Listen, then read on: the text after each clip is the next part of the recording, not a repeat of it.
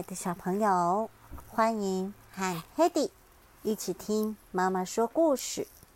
今天要听的故事是《面包小偷二》，谁偷了葡萄干面包？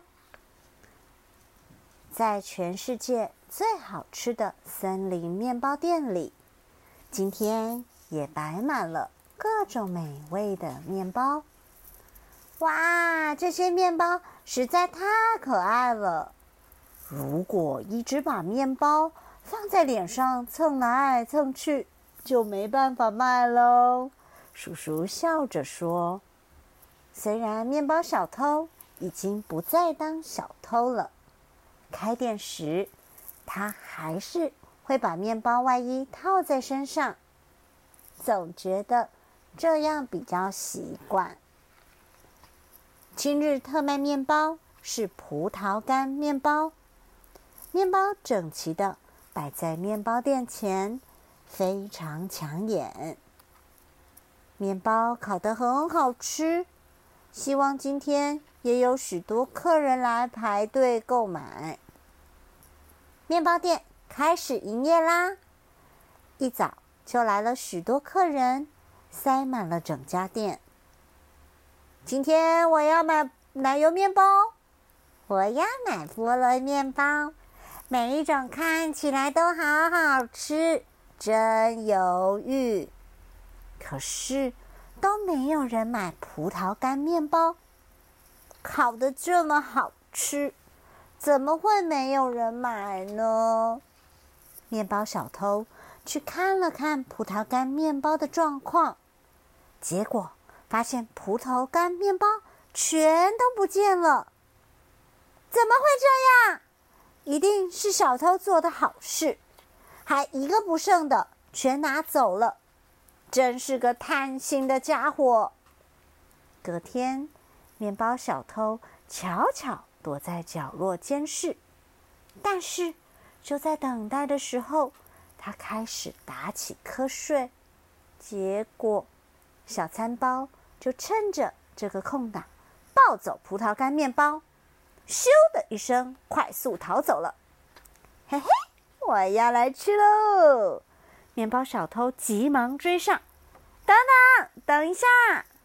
但是小餐包逃跑的速度非常快，一溜烟便躲进树洞里。可恶，差一点就追上了！面包小偷叛命的想。有没有什么好方法呢？啊，有了！我想到一个好点子了。撒上葡萄干，均匀混合，再轻轻揉捏，时间滴答滴答，慢慢来，不慌不忙。一旦飘出香味，面包就完成喽。变身成葡萄干面包了！这么一来，就可以抓到犯人了。面包小偷埋伏在小餐包藏身的那棵树前面，就取名为“诱捕作战”。太好了，一定没问题的。接着，面包小偷发现小餐包悄悄从后面接近，就是现在。就在面包小偷回过头去，打算抓住小餐包时，啊！你在做什么？葡葡萄干面包竟然会说话！你是谁啊？你这个小偷！我才要问你是谁？为什么咬了我一口？我是老鼠，我是松鼠。小餐包的真面目。竟然是只松鼠！你为什么要这样做？从现在开始，我们家要准备过冬啦，所以我正在搜集树木的果实。那时候，我发现了美味的面包，里面还有我最爱的葡萄干，忍不住就……对不起，我也很爱吃面包。以前也犯了一样的错，可是我认识面包店的叔叔后，才了解自己做的面包远比偷来的还要美味。对了，下次松鼠弟弟要不要也一起来做面包？原来如此，不会努力帮忙的老鼠哥哥。从那之后，小松鼠每天都在森林里爬树，不断寻找树木的果实和葡萄。为了做出好吃的面包，我要加油。